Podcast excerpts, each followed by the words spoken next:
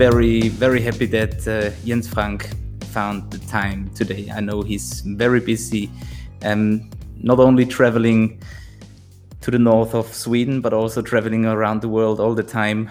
Um, so it's great that, that we can meet in this uh, video call. Jens, uh, you're from Sweden. People know that. I think, um, especially in the, in the, working dog community, in, your name is is present. Um, you're working at the SWDI, the Scandinavian Working Dog Institute, but that's not all. So maybe you can give us a small speech about yourself, uh, who you are, where you're from, and um, what you're doing for a living. Well, thank you, Flo. And this is something I really envy Americans because uh, when I listen to interviews or podcasts or anything with Americans and they are given this task, they seem extremely well prepared and they do an excellent job giving a short resume of their biography. Their guests, yes. I didn't find anything on your homepage.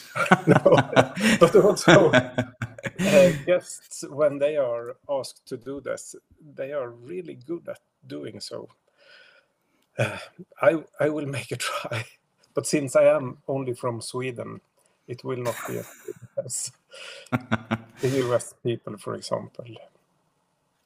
So I am I'm also working as an associate professor at the Swedish University of Agricultural Sciences, and I have been working there since 1997 when I started to do my PhD on lynx and wolf movements in relation to humans, dogs, uh, livestock. And we worked with radio collared lynx and wolves in Sweden and Norway.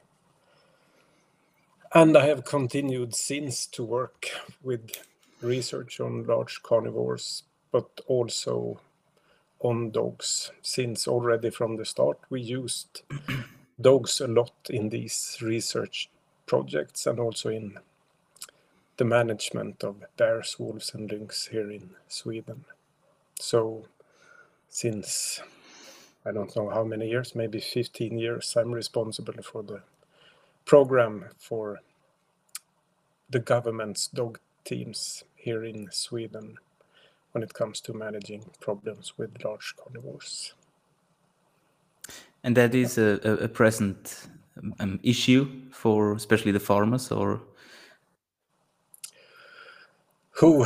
Yeah, it's a present issue for sure, but it's we shall not dive deep into that. But it's it's. Uh, I think it's important to separate between the impact that, for mm-hmm. example, large carnivores may have Eh, and for example they may kill hunting dogs or sheep. So that's an impact.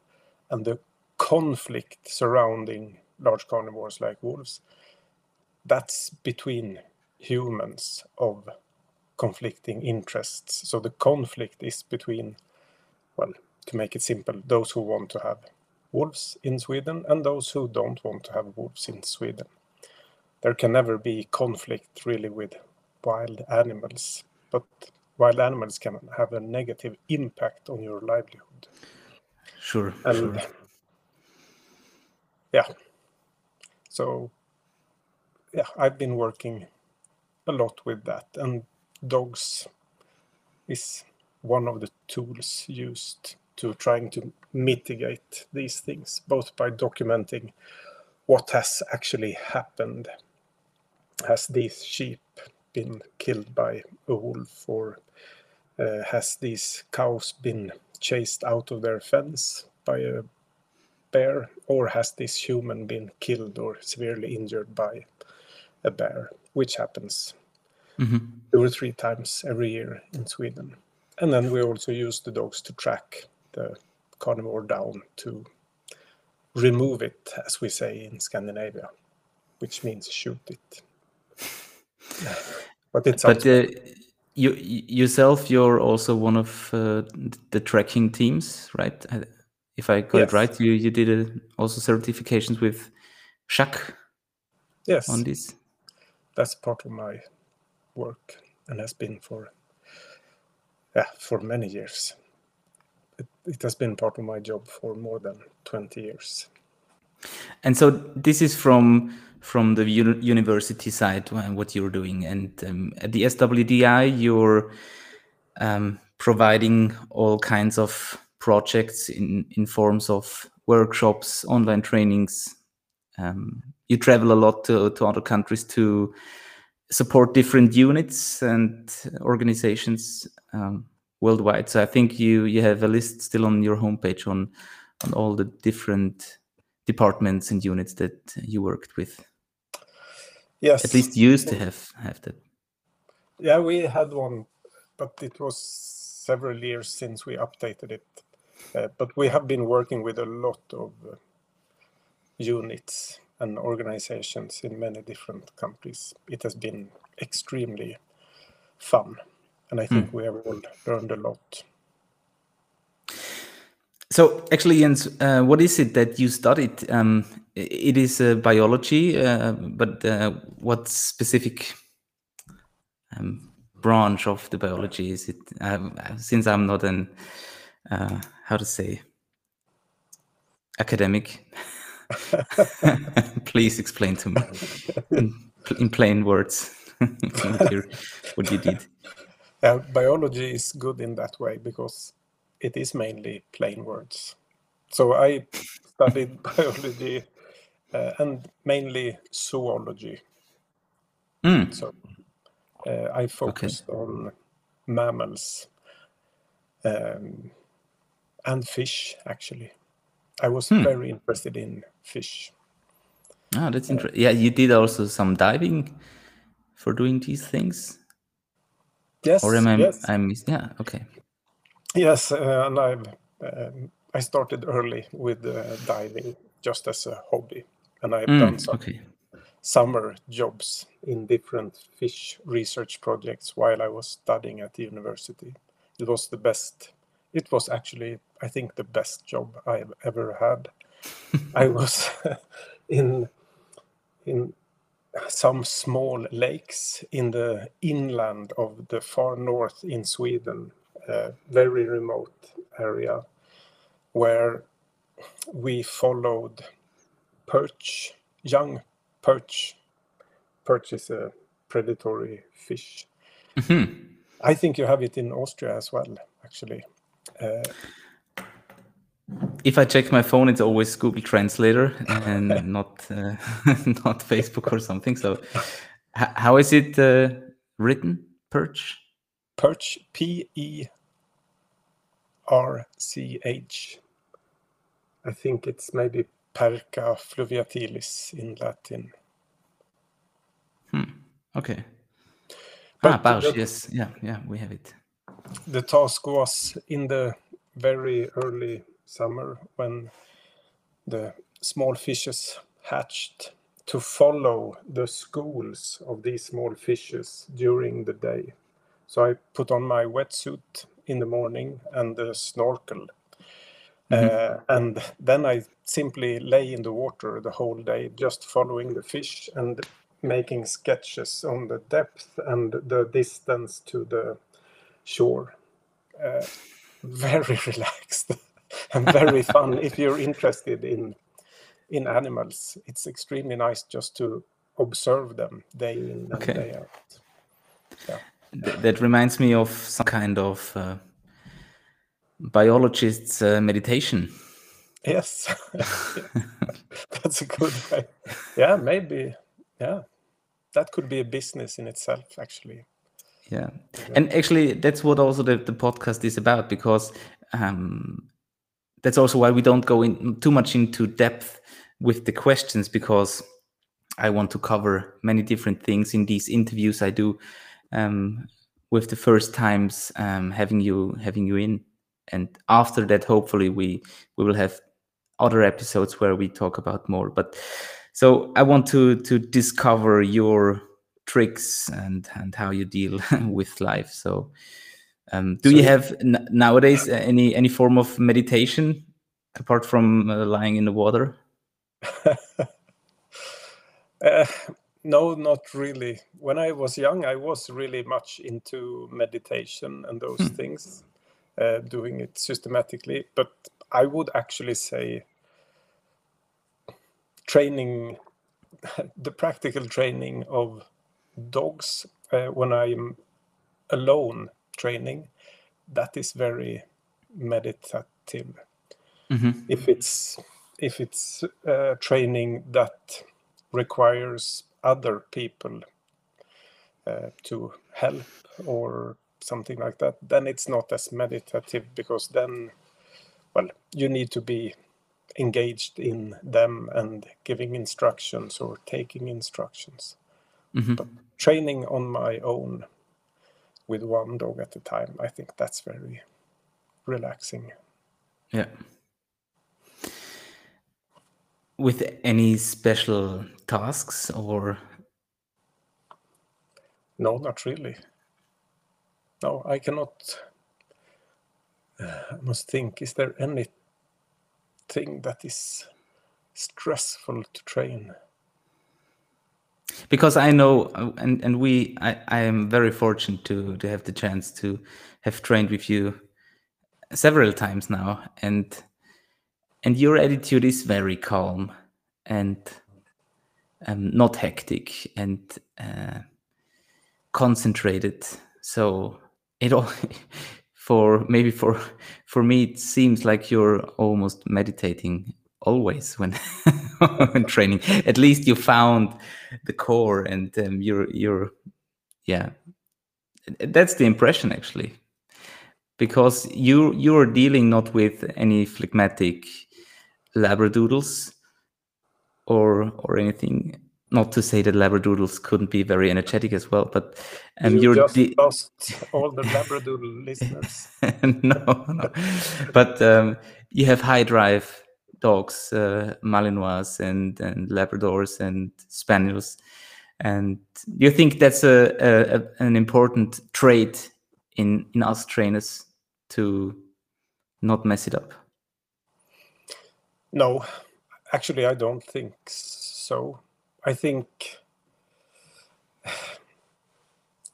it the training can be done in so many different ways. I have seen people that are a bit hectic and very intense in both their movements and personality, doing an extraordinary job training also hectic or high drive dogs.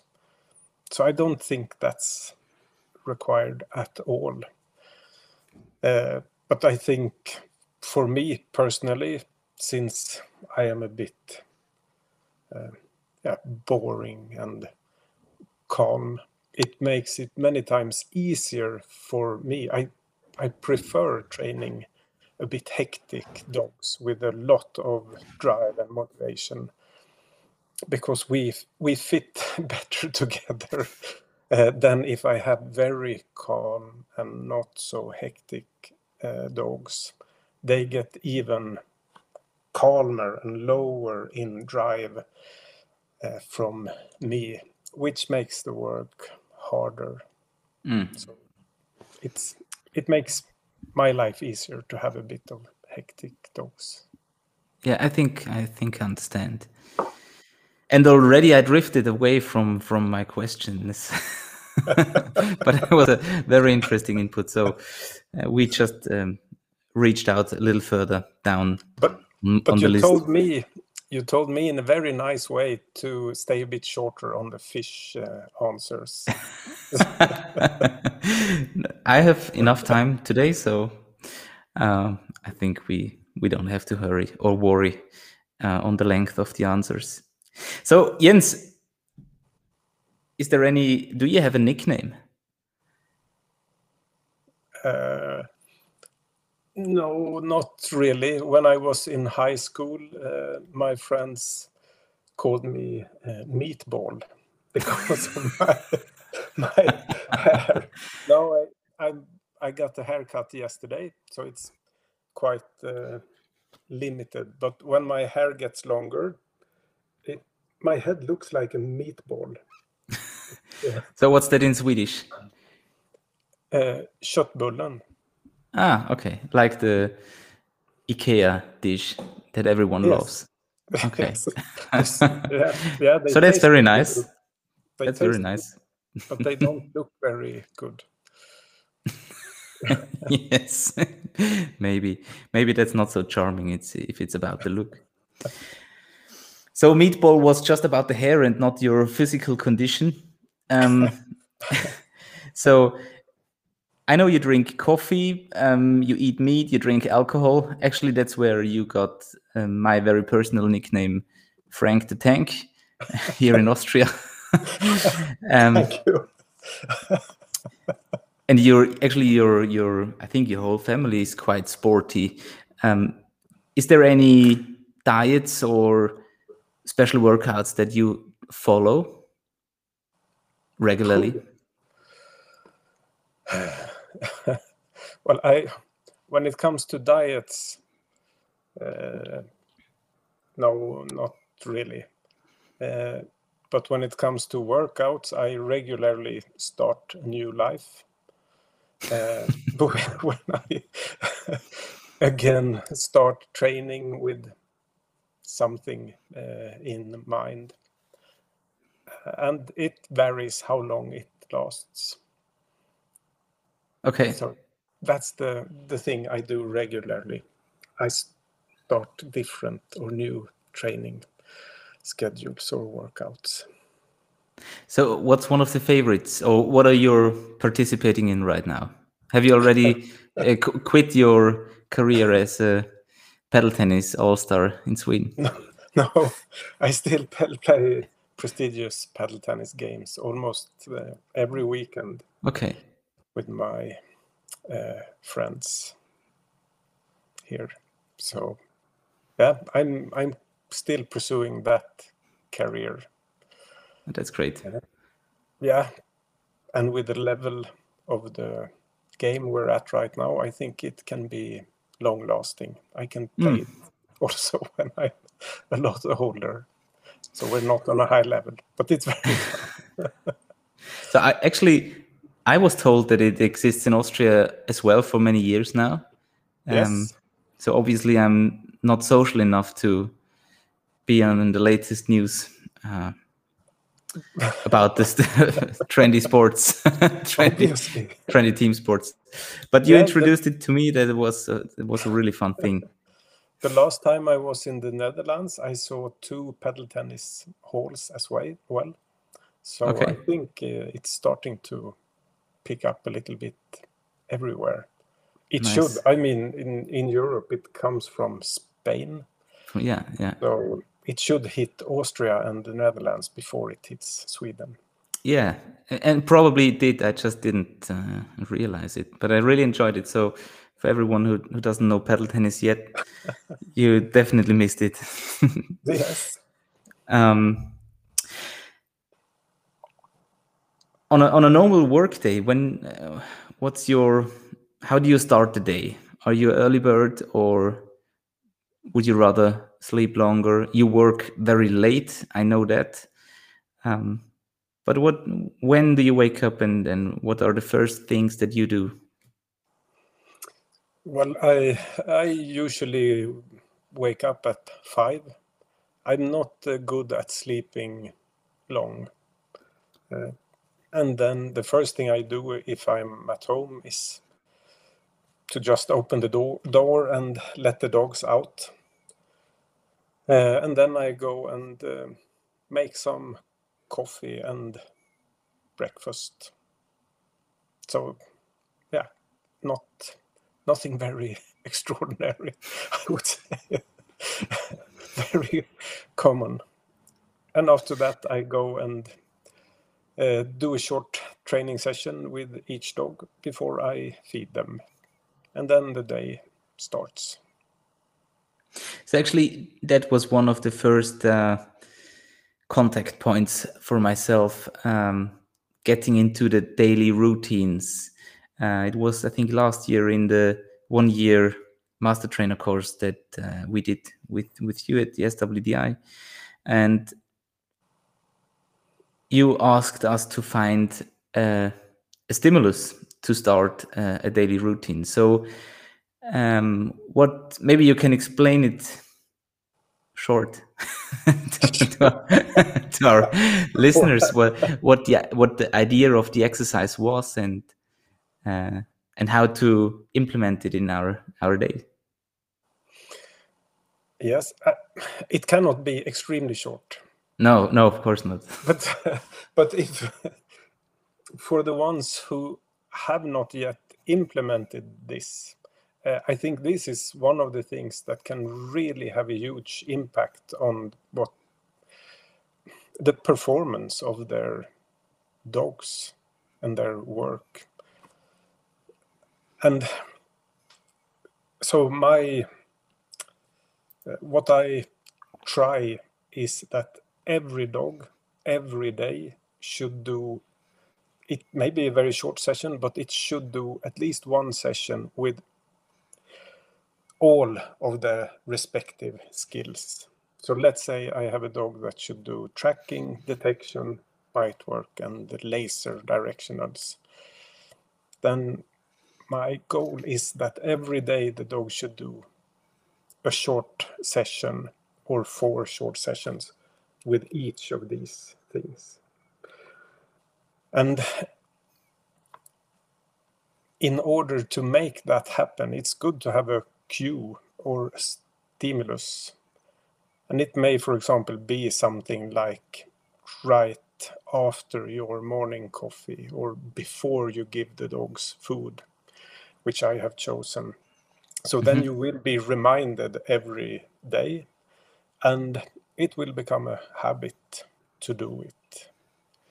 And in my experience, uh, this makes a big difference if I can have just a little training every day compared to if I do no training for several days and then try to catch up by doing one or two longer training sessions. In my experience, that doesn't work as good.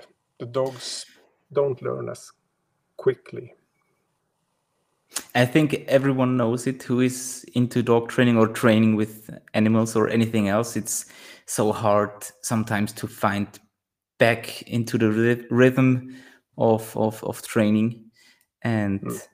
it's just always easier to um, to postpone it. Yes, uh, sure. because uh, I know it for myself. I just think, well, I, I just have 10 minutes now or something. So um, either I do it properly or not at all, uh, which is just a cheap excuse.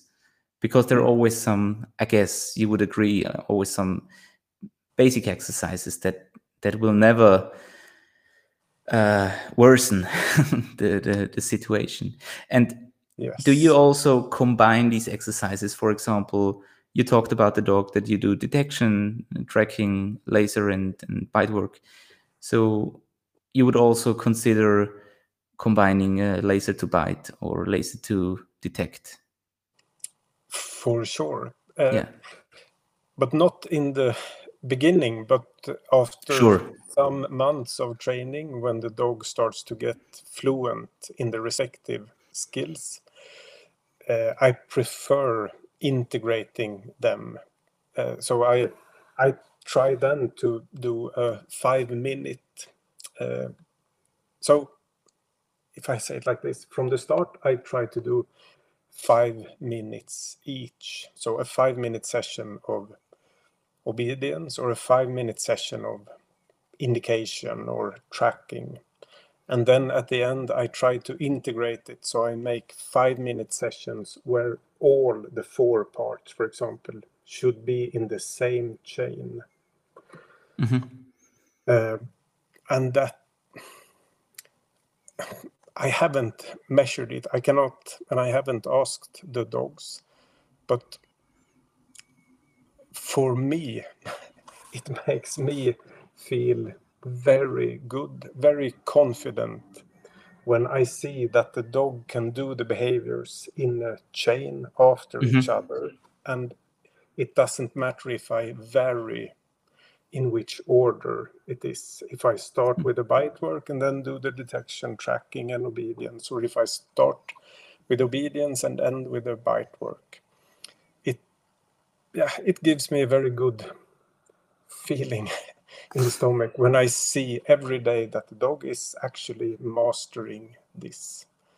Hmm. Um, it makes it much yeah, easier to rely on the dog's performance. Hmm, interesting.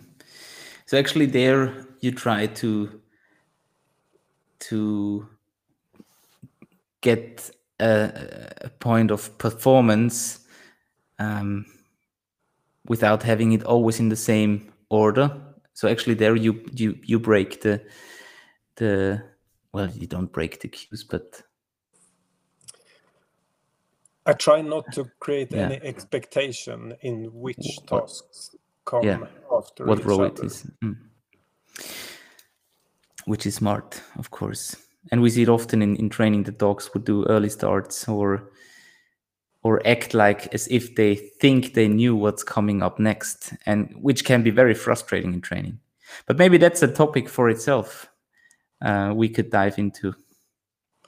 It is because I think it's very common, not only for other people, but also for me. I think when you see that that the dog, it looks like it if if it thinks it knows what will happen Yes. next.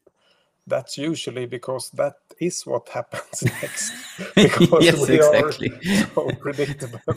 So there is information in that for sure. Yes, yes, yeah, definitely. But uh, so we will get back um, to some of the training aspects and also to the gut feeling that you have just mentioned. Um, the nice feeling that you have when when things work out that way. So now I I do a, a total cut and ask you something completely different. Uh, what are you reading right now, or listening to any audiobooks? Is there anything that you can share? Well, uh, actually, I am. I was.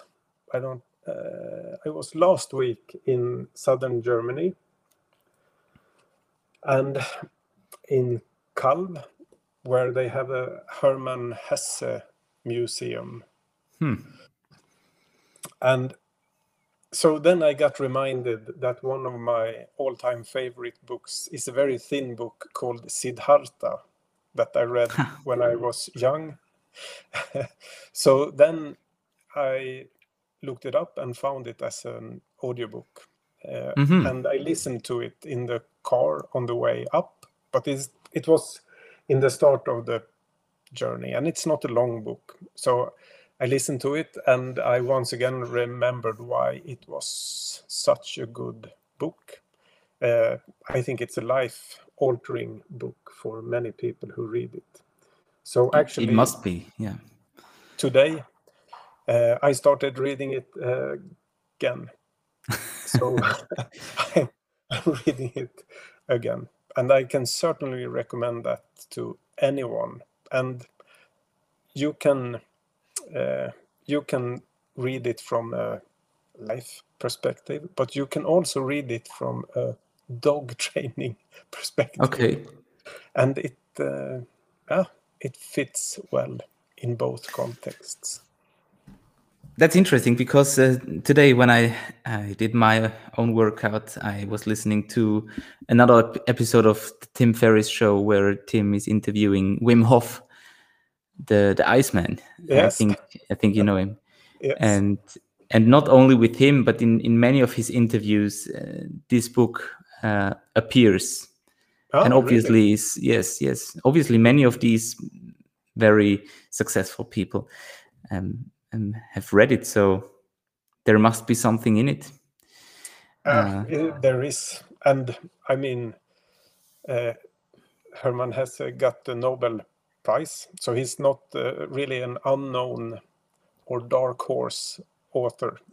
It was not just uh, randomly assigned to him. He's Yes. good i believe so i have to read myself into into, into those things more i just um also uh, inspired by by this podcast uh, from tim ferriss i i've received this book today ah team of teams Yes. New rules and engagement for a complex world. Hmm. That sounds interesting. I, well, I guess it's very interesting. It's by written by General Stanley McChrystal. Um, and he also has a, a, a chapter in, in the book Tools of the Titans. And I thought that's interesting. It's not a very thick book, so. But bef- before I recommend it, I will read it. I will write But- the title down. yes, I will also put put the links of uh, the book you mentioned and and this one in, in our show notes. So maybe some of the listeners are interested in in those things. And it's good to know that it's also available as a audiobook. Yes. is there any do you have any favorite quote?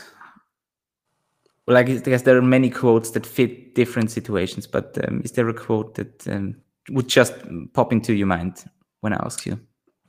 Yeah, there is one that I use a lot. Uh, and well, now it will sound like if I'm trying to sound more uh, philosophical than I maybe am. But I have studied some philosophy at the university, so I am a bit Hmm. interested in that. And my favorite quote is from the philosopher David Hume, and it's also called Hume's Law. So it's very well known quote. And it says that you cannot derive an ought from an is. So basically, it means that from the fact that, well, let's say people shoot wolves. That's a fact. Mhm. But from so that is an is. But from Mhm. that is you cannot derive what we ought to do. If we ought to stop shooting wolves or if we ought to shoot more wolves okay with without adding some kind of subjective value.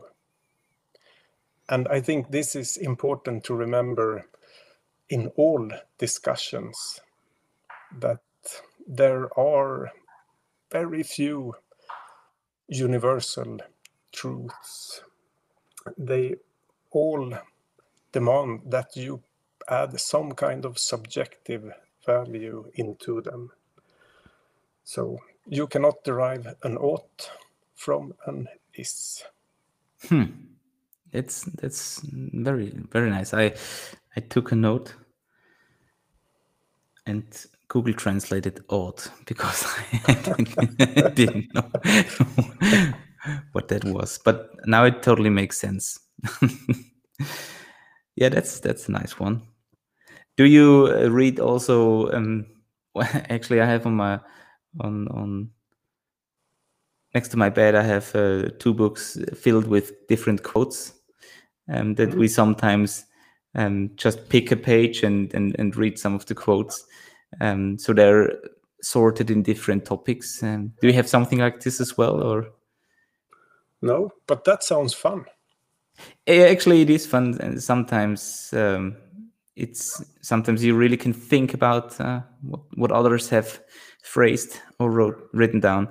And um, i think that's that's that's a fun thing to do sometimes. Um, Yes, maybe this is of- yeah just sp- spending time and and not um, um, losing a lot of energy is re- reading quotes I mean, a lot of very bright people has walked on this planet, and there are lots of very bright people walking on it right now. So, I mean, you could spend an entire life reading very clever and thoughtful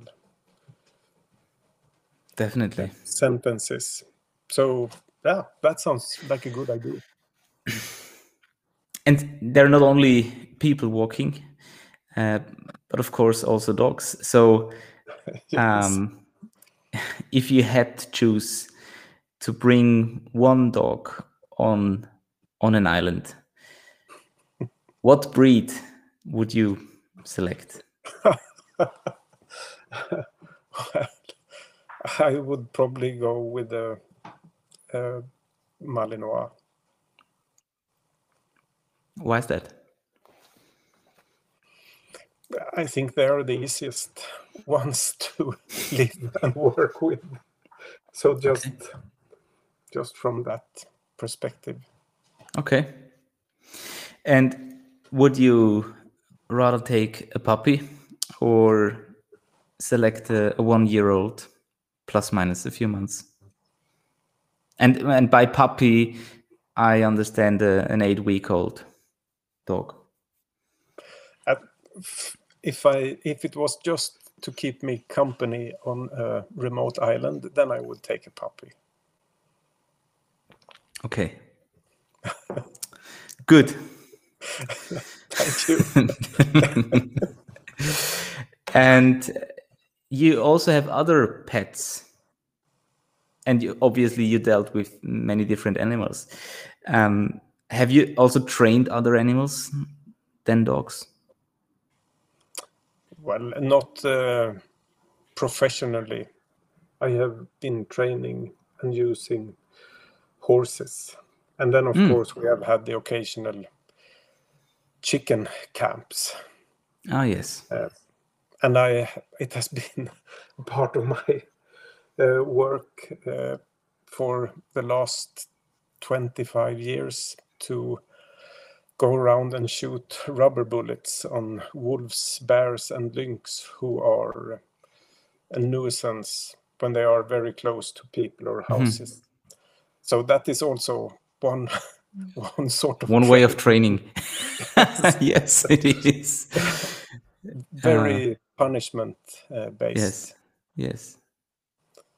And uh, extremely ineffective, also. okay. yes because of the punishment or the method the punishment was delivered?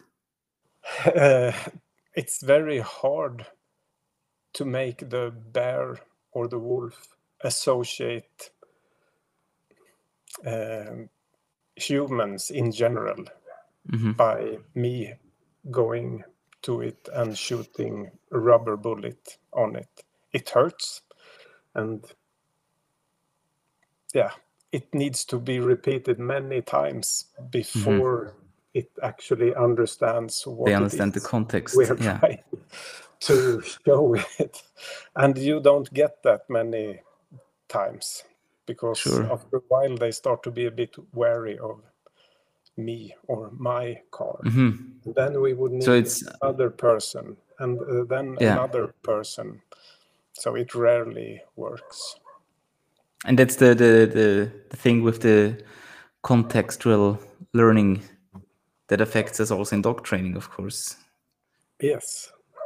And you can imagine now i know all of your dogs are behaving perfectly at home but always you, yes, imagine that a dog jumps up in the sofa uh, most of the time it's not enough that you say no once you have to say it repeatedly. Sure. And it's the same with the bears or wolves. Mm. It's not enough with one round of rubber bullets, and they completely understand what we're trying to communicate to them. So, yeah, sometimes I'm sure they associated with trees or the weather that day or something completely different. I just have to take a note on that one. Shooting on bears and wolves with rubber bullets. Yeah. Um, don't do it. Would be the general recommendation. Yes, of course, of course. Uh, it was not because it was fun. It was. Uh, I guess. I guess you didn't do it just for fun. So. No. Um, Jens, who who inspired you um, to become who you are? Do you think there is, uh, or I guess there are many people who who influenced you, but um, who comes up to your mind in the very first second? But I cannot say it has been one person. It has just been so many. Uh, and it, of course, it depends on what you mean with inspired, but always when you see someone doing something at a higher level than yourself, that is extremely inspiring. And that has been a long line of people that I have seen doing that. And it still is a long line. So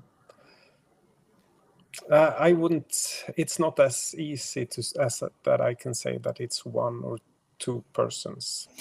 Or, or do you think, or can you think of a certain event um, that took place where you, where you, um, I don't know, uh, switched lanes in in what you did in in what you studied um, or has it always been clear what you were going to be doing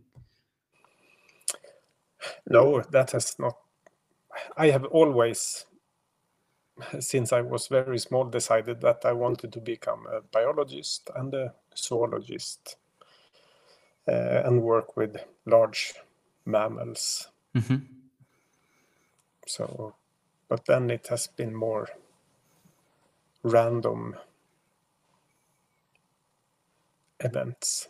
Like like life is i think for most people there is one small opportunity and you take that one and it leads to a somewhat bigger and then all of a sudden you're you have changed lane or diverted from the lane you had originally. But it's often in such small steps that it's not until afterwards you actually notice i think hmm. but I mean, it's uh, there are so many uh, sources of inspiration, and certainly now when I travel a lot and see and meet a lot of people, but also, I mean, you just have to enter the internet to get to see a lot of really skilled and uh, nice people do amazing things the yeah. actually this morning my daughter showed me a video and told me that uh, we have to train our dogs to do this because this really makes our dogs look ridiculous and then she showed a video where they had trained a golden retriever to uh, swim and dive uh, many meters to pick mm. up objects from the yeah from the, the ground of the yeah. sea yeah. Uh, and uh, that looks really nice and fun. And um, yeah, I believe that, that I believe that um, certain water breeds were used for this in the Spanish and Portuguese uh, coast areas to to dive out tools that they lost and, and things like that. Yes, I think so as well. So this actually that's an old school task actually but yes. I, I i also saw video clips and it looks uh, very impressive and yes and none of our dogs here can do it so, no no well actually actually Vinja is uh, uh, laura said that she spotted her diving stones out of a, a little what how to say uh, not a, not a river but a little spring or creek or yeah. Uh, nice. Then you should uh, reinforce that. Yeah, definitely. uh, Jens, how would you define success?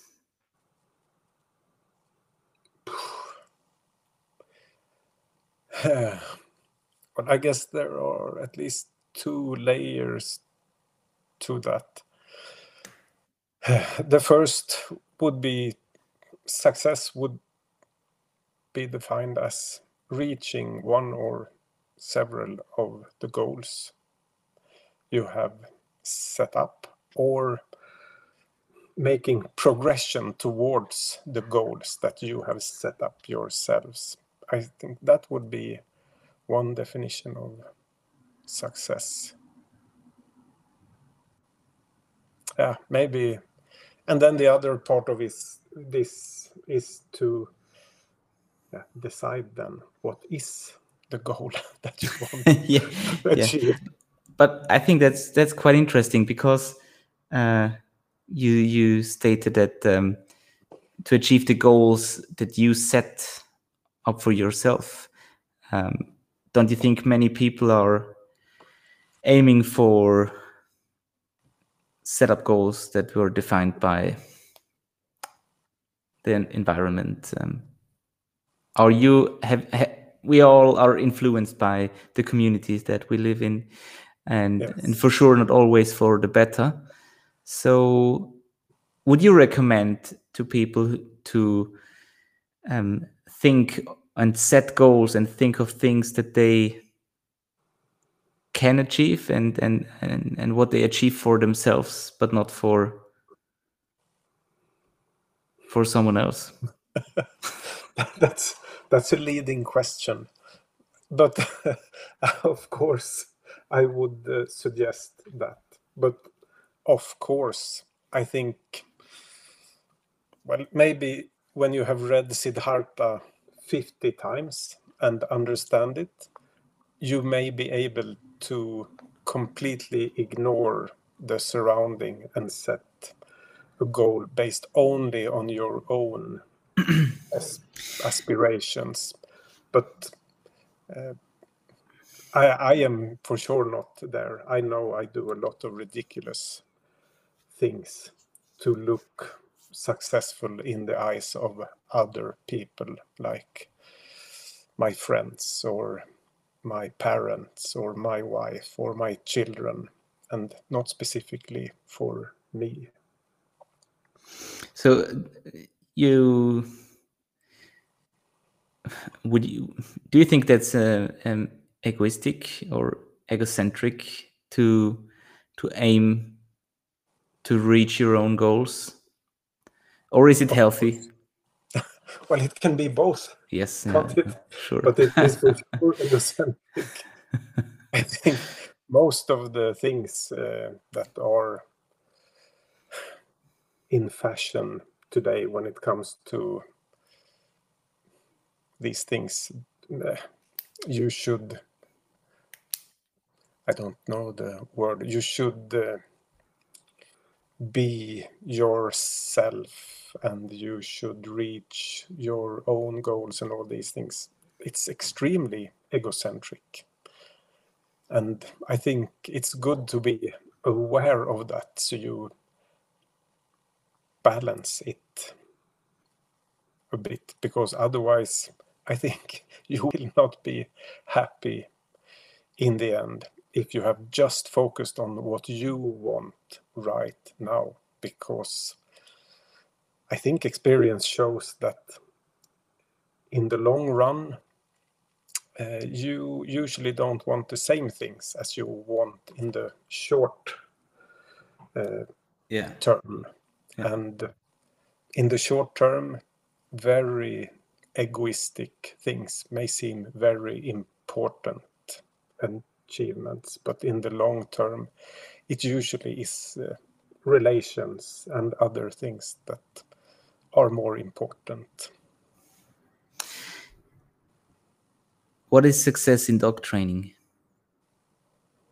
or deploying dogs in working with dogs?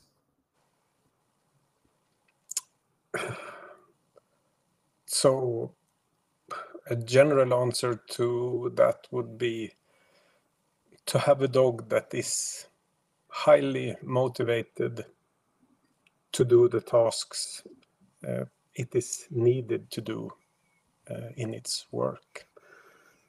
So, if we have if we have a dog that is extremely motivated to do detection or tracking, then we have been successful in creating a very reliable detection or tracking dog. I think most things come down to a high level of motivation. If we have that, then most things will actually work out fine. If we don't have that, it will be a constant struggle. Do you think do you think the dog dogs think of success? No, I don't. how how is the how is the how is it how is it working then?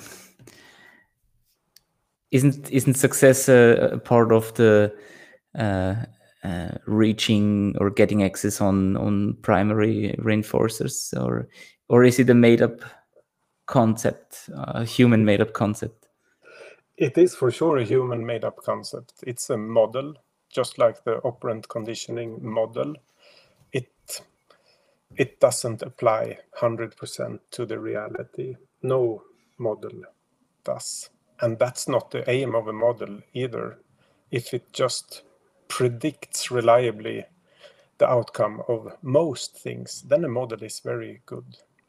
And I think if we train the dogs and use the model that the dog does the behavior to get access to the primary reinforcer, then we will, in most cases, be able to predict what the dog will do reliably.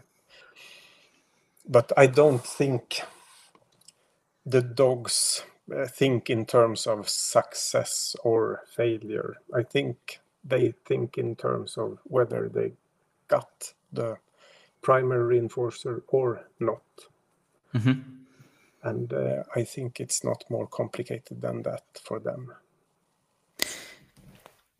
Do you think um, it would be sometimes easier for us as well to think in terms of how to improve desired uh, for uh, how to improve and how to get access on desired things or just how to avoid unpleasant things or especially in dog training because you know I, I know it from myself so many times um, the more you learn um, the more you understand that you know just very little mm. and especially for for young dog handlers, young dog trainers, this sometimes feels overwhelming. I don't know if that's a, the, the right term in this context. Uh, because we are starting to overthink things. So, and actually, that's that's guiding us to one of the next questions. Um, overthinking or, or trying to stay simple. What do you think is um, important in in or one of the most important things in dog training because we all we always talk about plans and progression plans thinking through what could possibly happen or how could i um, design the environment to um, trigger certain behavior in my dog mm.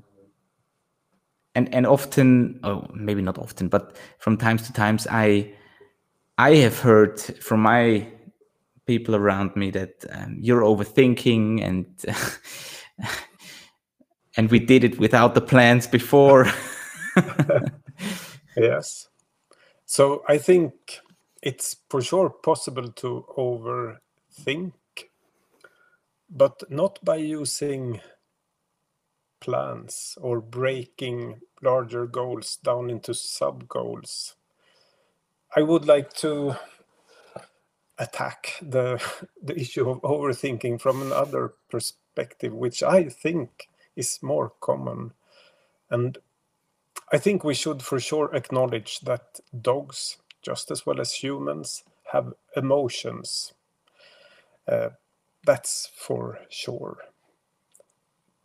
But that does often not help a lot in the training to try to depart from the dog's emotions. What most of the time makes it easier, both for the dog and for the trainer, is if we depart from these simple models, like the operant conditioning model, and just acknowledge from the start that it doesn't cover the entire world or the mm-hmm. entire concept of training dogs. And it was probably never intended to either. It's just a model you can use to predict the response in an animal, like a dog. And if we use that model, we can simplify the training into things that reinforce certain behaviors and things that punish certain behaviors. And that will make it easier for us as trainers both to plan the training and to conduct the training and communicate to the dog what we want to communicate. If we overthink by trying to take into account the dog's emotions and my emotions in this situation, then I think we make a mess of it. Then it mm-hmm. will be complicated and very difficult to get the dog to understand what we want it to understand.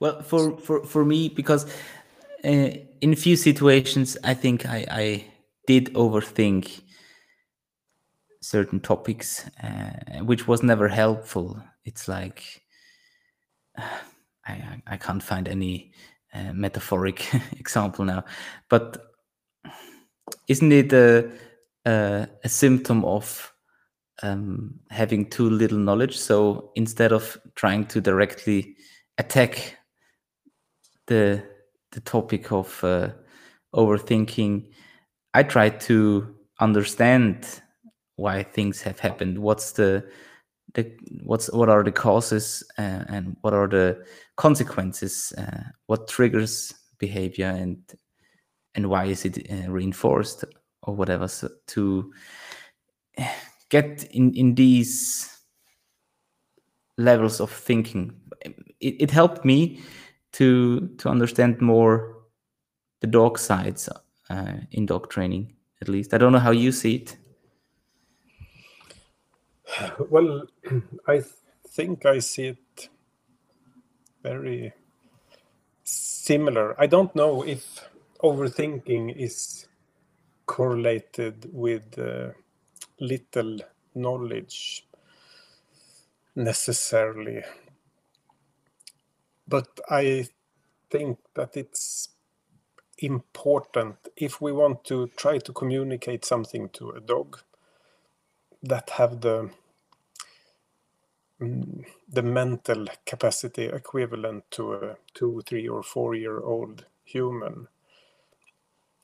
It is easy to overestimate how much the dog actually understands from what we mm-hmm. want.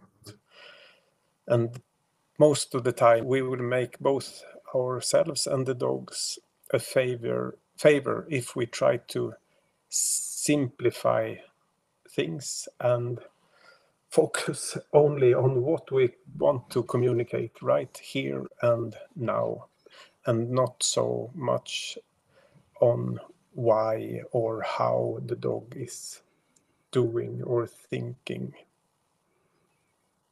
So use models like the operant conditioning model, for example.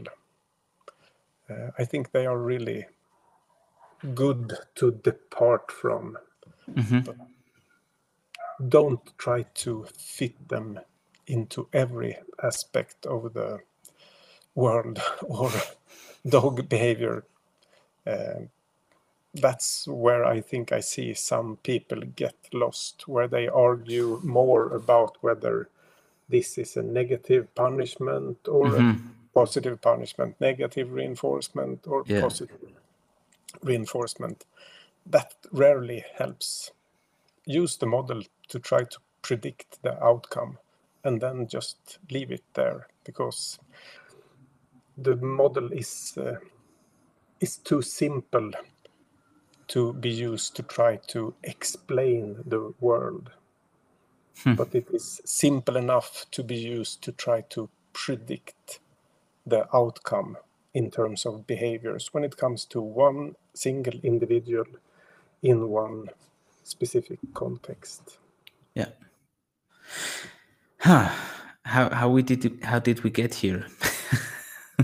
It's uh, probably your fault because you didn't want me to talk about fish. no, but that was um, that's what it's about. I'm I'm very happy.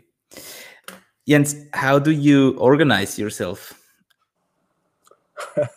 Poorly. well, I know that you have a lot of things going on and you travel a lot. You have how many dogs are you having right now that you actively train with? Right now, I have six. Six dogs. All right, that's a lot. So, yeah, how do you plan the day um, when you're at home? Um, you already told us uh, how you get up. You have coffee. You have coffee with oat milk. Exactly. Actually, we have now the same brand. We have the same oh. brand now in the supermarket. Yeah. Good um, for you. Yeah. Yes. I, I still prefer it black, but um, yeah. How, how do you plan a training day? Uh, the what I strive for is that each dog should have 15 minutes in the morning, 15 minutes in the day, and 15 minutes in the evening of, uh, well, focused training. Uh, that's not always possible to achieve, but that's what I try to get. And that would be 4.5 hours a day right now. Yes.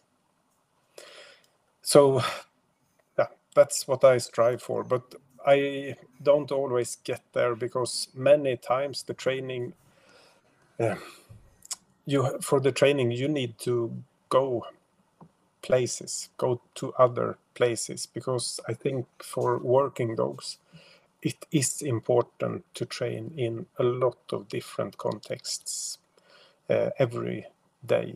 Mm-hmm. So I have seen most parking lots uh, in in the area where I live, at least within uh, 100 kilometers of where I live. I have visited most parking lots. I I dare say. Yeah, so it's not uh, more complicated than that. And then I have the progression plans for each dog because the, otherwise it would be impossible for me if I didn't have the end goal broken down into sub goals and I could just quickly uh, look either on paper or on my tablet or phone and see which step is the next step for this or that dog. And that's an interesting point. Uh, what tools, what apps, uh, or what software are you using for uh, for training, documentation, and planning training? Uh, now you're uh, what do you call it? You don't have to answer the question. You po you're poking where it hurts. because, uh, I feel I am underusing the yeah the possibilities. So right now, I mainly have the progression plans as a on an ordinary website with links to YouTube videos and then I use Smartsheet to keep track of each dog, which step it is on. But I am working on an app uh, that should contain both the progression plans, so we could also give other people access to them, mm-hmm. and where it is easy to keep track of the progression, which step you're at uh, in the same app and I have bought a subscription to one of these app creating softwares this winter, and I have made the app uh, with the first progression plan in it, the indication for detection dogs. But uh, for the last months, it has been for screening in the App Store and I don't understand to how to get it oh. on from there. I probably need a younger, more skilled person to help me out. but there has been so little time. But hopefully now during the summer I can pick that up again and maybe get someone to help me to push it through. So since we already also so we already talked about the uh, creating habits for daily routines, um, defining cues or signals um, to start these certain things like uh, dog training. Um, do you have the same to to do your emails and to do phone calls and to do um, yeah plan plan uh, your next week or month? Do you yes. yeah okay. I do. Uh, it it wouldn't be possible otherwise since uh, yeah uh, with my current position at the university as well i have a lot of contact with many people so i get a lot of emails and phone calls also to, from that channel every day uh, do you plan free time? No, that's one of my weak spots. I don't. You know, um, in sorry to interrupt. Um, there, I, I can't remember if it was in the book or in the podcast, um, but there was a guy who claimed that if you work too much, you should take holidays for eight weeks or longer. Because if you just take two weeks off then you can repair things that have um, developed in these two weeks. But if you're taking eight weeks off and if you're eight weeks offline there's such a mess that you can't repair it so you're not thinking about the um, the work in these eight weeks and this might be something like a, uh, a reboot um, so i thought that's somehow very uh, an very interesting idea Mm-hmm. Um, I think I should plan free time. Um, yes. But I I understand that it would be smart, but I I don't do it for years now. Actually, since I'm uh, self-employed, or have you had holidays in the past years? Well, it depends. Uh, I have had, well, sort of. But I, that it also you you know there is this old saying i don't know exactly how it goes but it's something like uh, if you work with uh, what you like you don't have to work a single day in your life mm-hmm. and i have been extremely privileged throughout my whole working life from the uh, snorkeling following the fish to the wolf and bear and lynx uh, research and the working dog training. Mm-hmm. all of these things are these are the things i'm most interested in uh, in the whole world. So these are the things i read and uh, try to get better at uh, yeah just from interest. Yes. So the waking up in the morning uh, it doesn't really feel like ah now i have to go to the work again. There is always something to look forward to in that day. So it's it's never an effort or what you may call it to go to work. So and i think there are plenty of people who have these kind of works and then taking an eight week holiday would be extremely stressful. Because it would mean that you have eight weeks where you're not allowed to do what you find most interesting and rewarding. You just have to do something that is amusing you less. And that's more well punishment maybe maybe you would discover that you're more a cat person than you're a dog person but that's, that's true. That's true. I, I I feel I feel very I think I feel the very same way as you do. Uh, but on the other hand, I I also think that it's a very interesting idea of thinking of it, of this Yeah. reboot.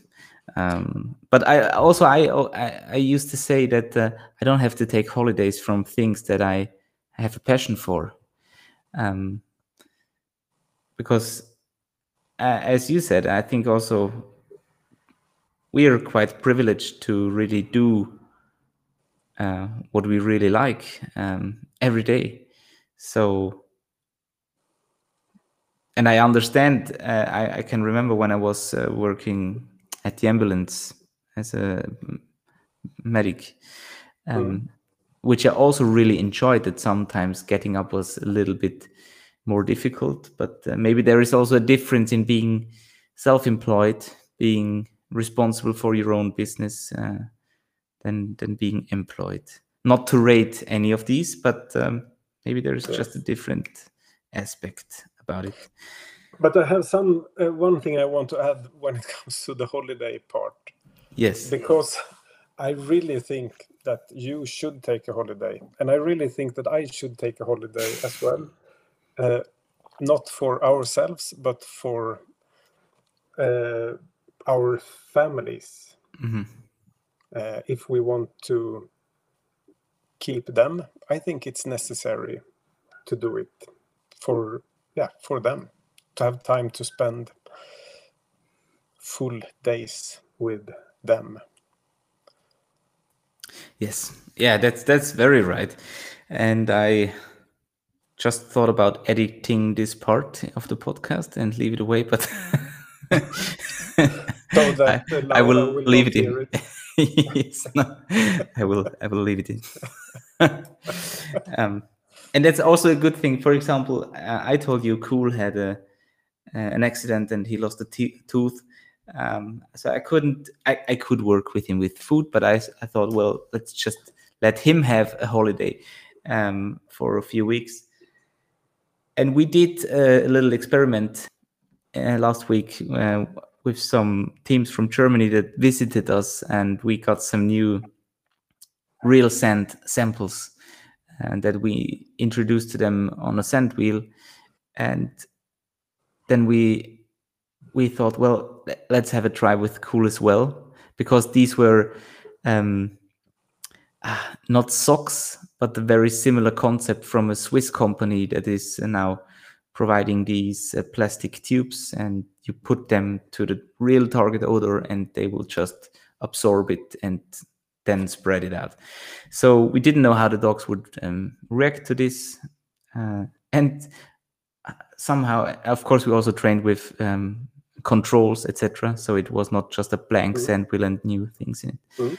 and cool just nailed it so he got 100% after three weeks of doing nothing but eating and farting um, so i think and that's sometimes um, what scares me is that if i don't train every day um, the dogs will not improve and the dogs will not learn. But sometimes this break can be very helpful to how to say to work with what you have learned to ah, now i have word word finding problems but to yeah. To let it mature. yes exactly. Uh, but now uh, I must uh, react as as a scientist because this is something that uh, I think we're all fall victims of a lot, where we see patterns where there may actually not be any. So what you miss here in order to draw that conclusion is control.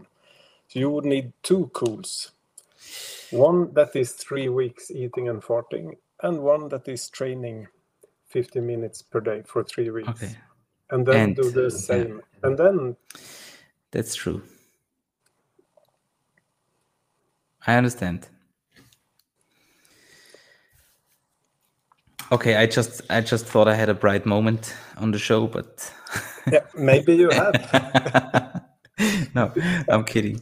Of course, but I uh, think especially the the dog work, uh, the dog world is full of this, where we see a lot of patterns, but there isn't any science when it comes.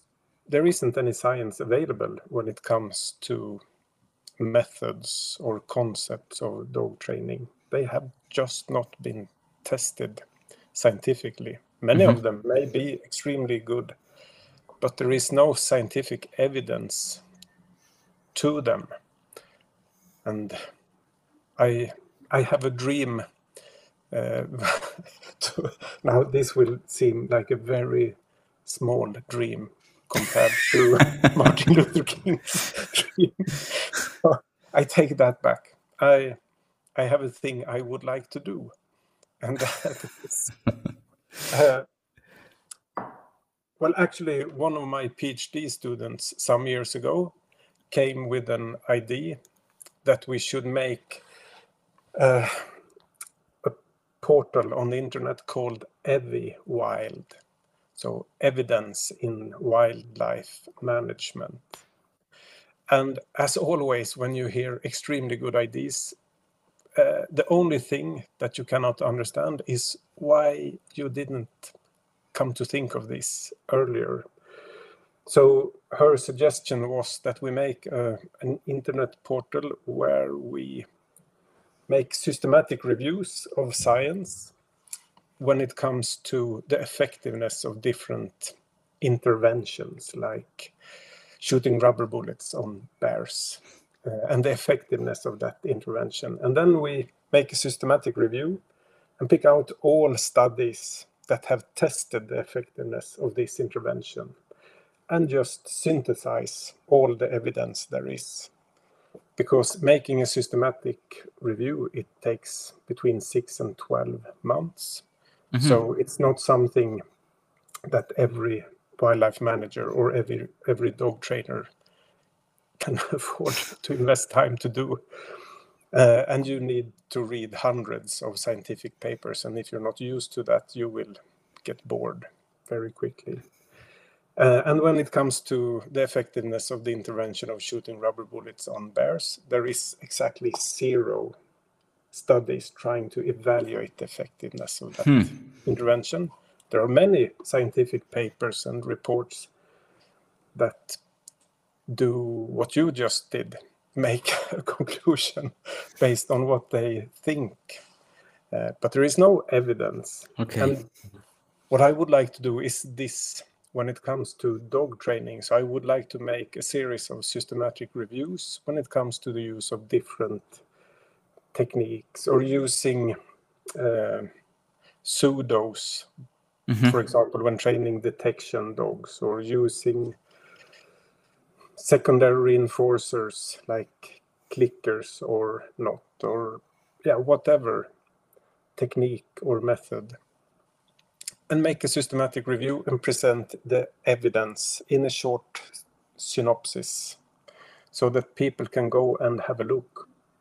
And what they will discover is that for most things we do in the working dog world and also in the sports dog world, there is zero scientific evidence. It doesn't mean that it's uh, not working. It just means that it hasn't been studied properly in mm-hmm. studies where there are controls. So you can actually draw conclusions on the effect of a certain technique or tool. There is almost no such science done when it comes to training dogs, but there are many opinions that people hit each other in the head with. And uh, I would like very much to make such an internet portal, hmm. get the evidence up there, and then hopefully the discussion could rise one level up and state different hypotheses that people want to test. And then they could be scientifically tested instead of trying to convince each other that this or this is the right or wrong thing to do, which is not very interesting. wouldn't be the uh, uh, the the study with the retrievers that were trained in a similar way, but after the trainings, one of the test groups was just brought back to the kennels or whatever, and the other test Mhm. group had some physical exercises or or whatever. Um, Yeah.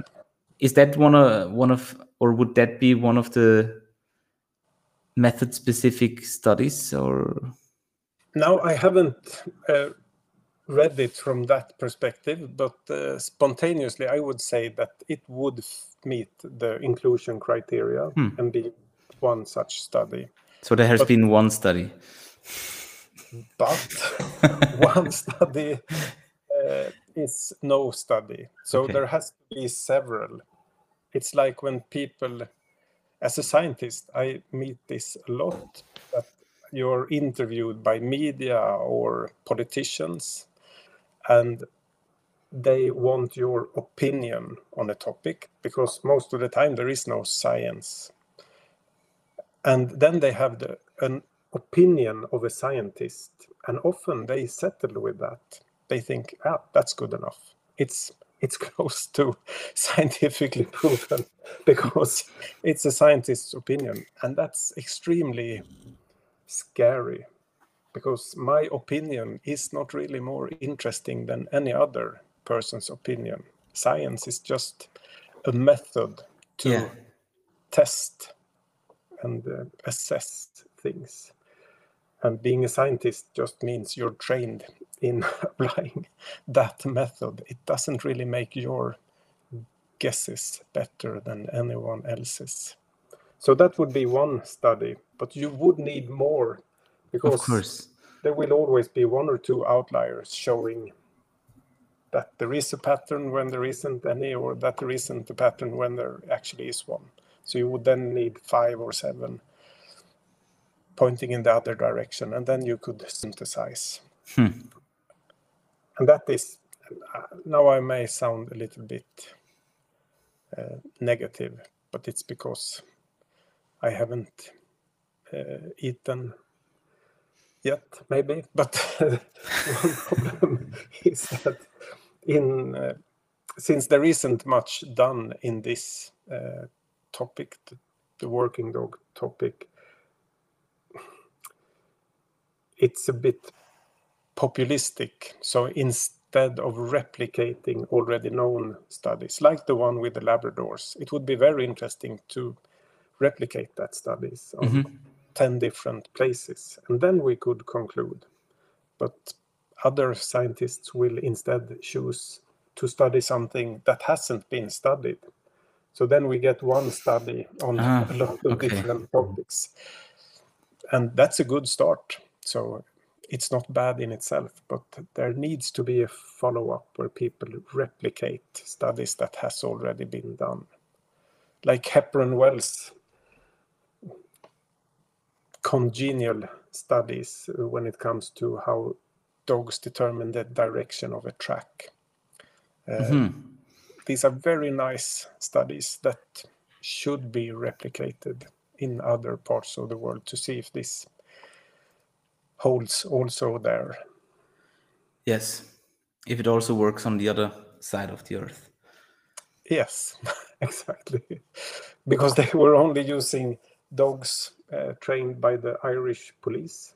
Yeah. and it may be that they are trained in a way that is specific and that may be what creates uh, Hmm. the patterns they saw there we don't know until it has been tested also in austria sweden and new zealand Yes.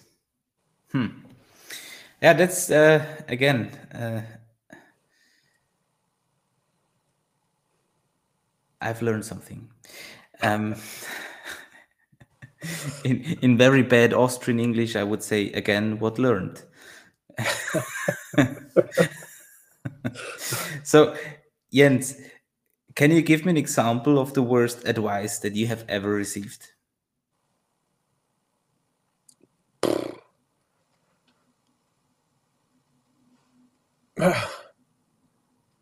the worst advice I have ever received.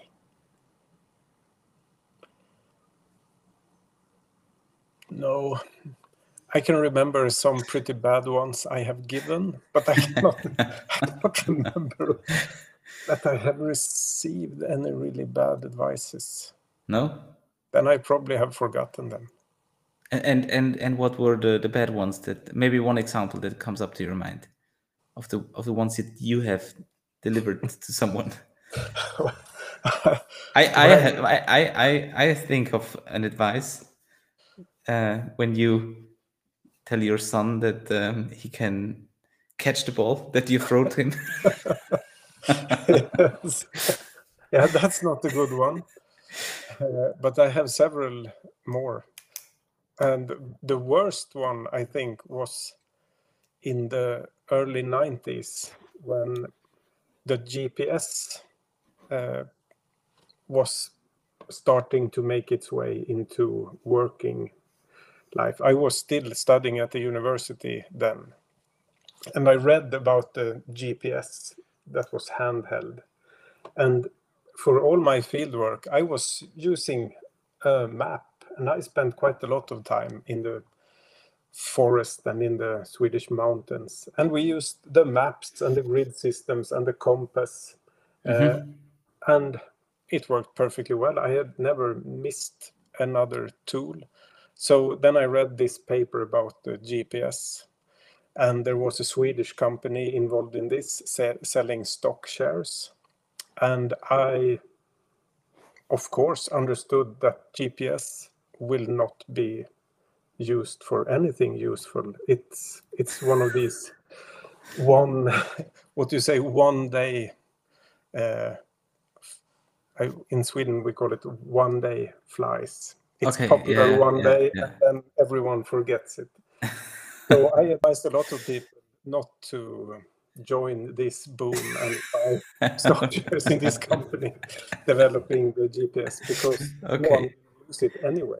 No one will ever and uh, that was not really very clever. Okay, that that's a a big example.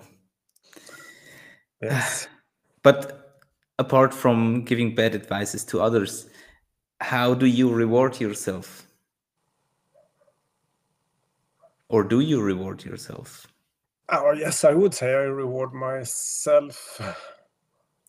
Uh, I, I actually like to end the evening with sitting down and having a beer. And uh, yeah, I would say that's a, a reward I, yeah. I give myself most days. So I s- sit down in my armchair and have a, a cold beer. I think is it also a, a routine, a meditative routine to end the day? I would say that, but my wife calls it a bad habit. So I think it may be two different angles yeah. on the same okay phenomenon. um, I have to get back to the advices. I think I have to put my questions in a better order. I'm sorry. Um, if you could, what advice would you give your 20 year old Jens Frank? So to yourself when you were 20 years old? I think it would be to prioritize much harder. Do less things and focus on the things that Uh, you really think is important. So to prioritize much, much harder. Okay. Because there are so many there are so many fun things to do every day. And it's easy to get caught up in doing fun things in the end, it's the things that you, the important things that actually matters, the things that you think are important. But then you need to take a cold beer and sit down and think about what is it that is important to me and what is just fun. And uh, I have done too little of that. Okay. Jens, who would you like to train with? Uh, train dogs with. So there there are, but should it be someone I have never trained with then? Uh, yeah, I don't know. Someone who who who you think you would enjoy training with, or who who you have already had the pleasure with to train. I think it's interesting because, of, of course, you're someone that many people look up to, like myself. So for us, it's interesting to see who you think is interesting to. Okay, so then on a more, I, I will give you a name, but first I would say anyone who is extremely motivated. Uh, I really would like to train with. I really enjoy training with them. I think it doesn't matter if they are completely novices or experienced dog trainers. As long as they are highly motivated, it makes it very fun. But a person that I have met a couple of times, uh, both in Europe and in the US, and we have had contact also over the internet. And he's and we have spoken over the phone several times. And he's a really, really nice person that I really like a lot. But so far, we have never been able to meet and train dogs together, although mm-hmm. we have been talking about it a lot.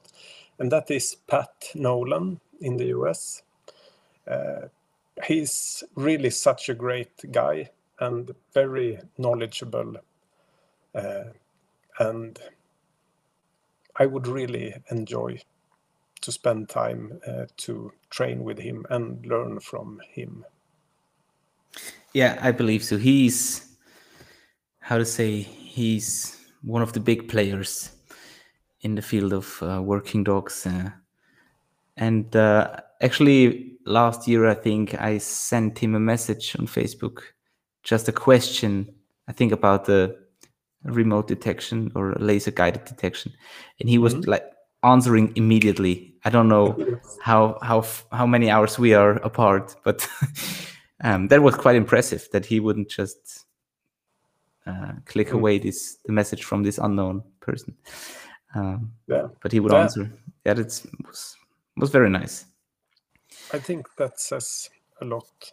Yeah, exactly exactly. So Pat Nolan from the US, and he's uh, very much into the retriever work. So I think uh, also his wife is doing a lot of uh, training with retrievers. Yes, they are. Jens, actually, we have almost come to the very end of of the of my list of questions. um, is there anything else you would like to say that you would like to get rid of? Uh, any complaints? confessions. confessions, yeah. Is there anything you would want everyone to know? Who are are you sure you want me to give advices based on my track record? no, but um, I invited you because it's interesting to listen to what you're you're saying. So, so go ahead.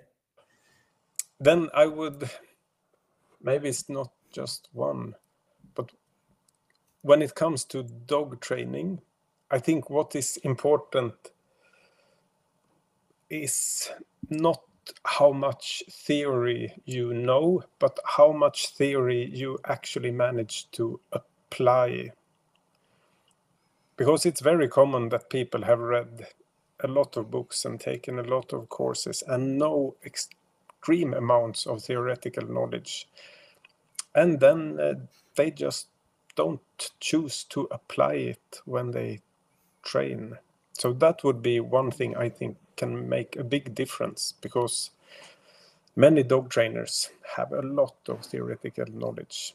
And i would suggest they spend time just applying it as well.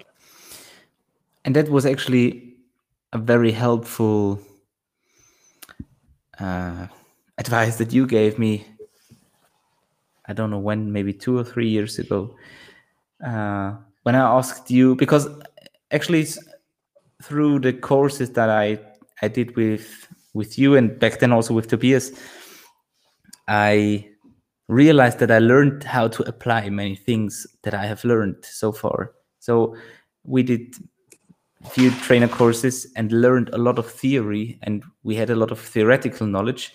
But to be honest we we just knew about it. We couldn't um, bring it from the paper uh, to the to the training center. So Mhm. um, i think that's a that's a, very important thing to really try to get it to work and you said well the best thing you could do is get another dog and train as many dogs as, as possible. So Yes. that was a a good one, and I wouldn't want to uh, encourage animal hoarding, but for young trainers, um, it's a cool thing to get your hands on as many dogs as possible. It totally makes sense. And you don't have to own the dogs. Maybe it's the dogs of your neighbors or friends or family or or whomever. Um, Yes. eh, yes. You will learn a lot from training different types of dogs and different dog individuals. And another advice I would like to give now that I have the chance to say more stupid things I can regret 20 years later. Uh, but this one I think is uh, uh, this is not a big well in sweden we say that you put your chin your cheek out when you say something that is risky but this is not uh, risky. Okay. and that is you need to be either disciplined when training dogs or good at creating habits and cues that will trigger these habits. Because as we spoke of earlier it's it's hard to try to compensate many days or weeks of not training with doing a longer training session uh, one or two days. It it just doesn't work. Of course sometimes i have the same experience as you that if the dog is allowed to rest for some time after an intensive training period. It i also get the notion that yeah it has been yeah maturing. The knowledge has been maturing in its Mhm. head. But in order to have this learning we cannot only rest the dogs to uh, performance. There needs to be intense training in between. And i think procrastinators make very poor dog trainers. And one way to become disciplined is i'm sure it works the, that way for people who do competitions when they are, are out in the field and fail miserably. Uh, they don't want to do that again Mhm. and if you're out like I, I had one miserable event in the early days of my career uh, working with tracking dogs. So i there was a place uh, here in sweden where a wolf had been following a small girl through a village. And this girl had just barely escaped from this wolf. She thought it would kill her and eat her maybe it would have no one knows uh, she threw herself in to, through the door to a complete uh, strange uh, family mm. just to escape from this wolf. So a decision was made from the authorities that this wolf should be removed. And then I was sent there with my dog, and I came there in my nice dress with patches telling that I'm from the government, and the dog had these patches telling that it had been certified by the government, and I had the government car. And all the media were there, and all the local hunters who were hoping that this expert would fail. And it's always a bit nervous. So I came there and I first left the dog in the car and went out, and people showed me where the event had been and I saw the wolf tracks going out into a field that had been newly plown uh, and where they have been sowing okay. potatoes. Yes. So i saw the wolf tracks and i then understood that yeah this will be easy. I will just take the dog here it will pick up the track and we will be able to do the job. And i took out the dog i went to the wolf tracks and got no reaction from the dog. And the bad thing was that it was not only me who could see the wolf tracks, but all the media and all the other people could also see the wolf tracks. So it was obvious that my dog didn't manage to pick the tracks up. And after trying there, I just had to tell them that I'm sorry, I don't know why, but I cannot do this. Mm-hmm. Uh, I don't I cannot get the dog to pick up the tracks. And I sat in my car and I went home and I actually uh, cried out of embarrassment. Mm-hmm. And uh, I thought if about leaving my job because I never want to experience this level of humiliation again. So it was either that or to train much harder. So I went out the same evening and did a lot of tracking on this kind of newly plown and soon. I don't know what you call it. You plow the field, you put on yeah, new, yeah. and then the potatoes. and I trained there and got the dog to pick up the tracks. And then I went back the morning after, and then the dog picked up the track, and we uh, tracked down the wolf and removed it. Okay. Uh, but for me, I have had that was not my only failure. I have had a number of those, and every time it makes me more disciplined. It motivates me to go out every day. It doesn't matter what weather it is or how tired I am. Uh, it's probably just out of my own prestigiousness. I don't want to experience this level of humiliation again so that is one thing that I can I think can make us disciplined to take part in competitions where that could happen or other work with our dogs where we actually promise to deliver something. And then it's up to us to do that. So either be disciplined or be good at establishing habits with cues that trigger you to do the habits. I think that's uh, needed because in dog training, to a large extent, it is about actually putting in the time doing the training.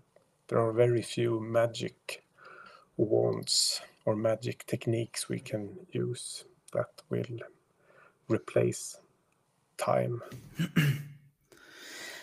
Well, thanks for sharing this uh, this story and this uncomfortable memory. Uh, I remember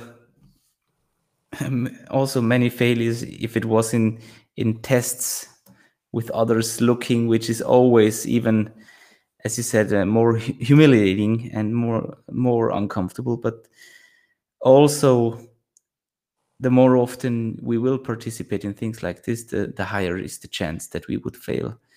And I think the only way to escape this is, as you said, train harder, train smarter, and the discipline. Uh, I think it takes discipline to get up every day and and and do this training, uh, because motivation can sometimes go down. Um, but if we stay disciplined, we would still get up and and do everything to improve and to to stay mission ready. Yes, there is a Swedish author. He states that inspiration is for uh, beginners. Uh, so he writes 10 pages every day, uh, whether he's inspired or not. Sometimes it takes him an hour, sometimes it takes him 20 hours. But he writes 10 pages every day on the next book he's working on. And there is something to that. Yeah. Yeah, that's also very interesting. But that would be another 10 questions on on other habits or like writing and so on. So, but for today, Jens, I think we've had a, a great uh, episode for our podcast, Kyno Talk, and you're the very first interview guest that I can welcome here. So it's a big moment for for everyone, of course. So thank you again. It's a pleasure, and uh, of course, I, try to improve. So, for our for our listeners, um, how can they find you? How can they find more about you? Maybe um, find out about upcoming events, uh, training courses, like the Master Trainer course or webinars or whatever you're offering, uh, providing. Um, so you have the homepage. I can put that one. Uh, it's uh, swdi.ce or se. SE. Uh, SE. Yes. And you have the Facebook page where people can reach out for you. Also Instagram. No, uh, not currently. Uh, okay. YouTube as well. Yes, YouTube. Okay. Uh, but uh, right now, I am trying to invest time in writing not one but uh, four books. of course, everything else would be too easy.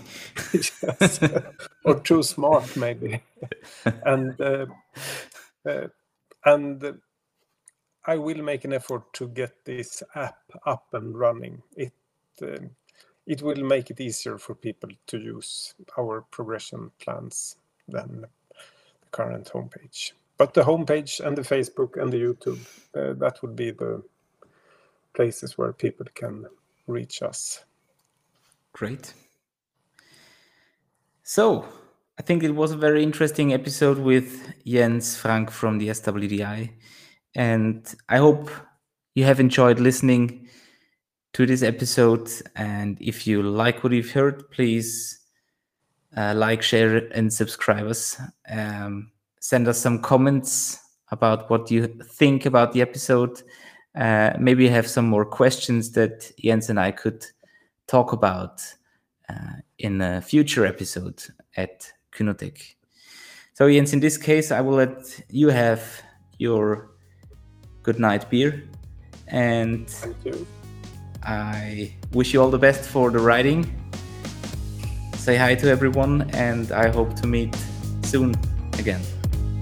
Yes, me too, Flo. Thank you very much.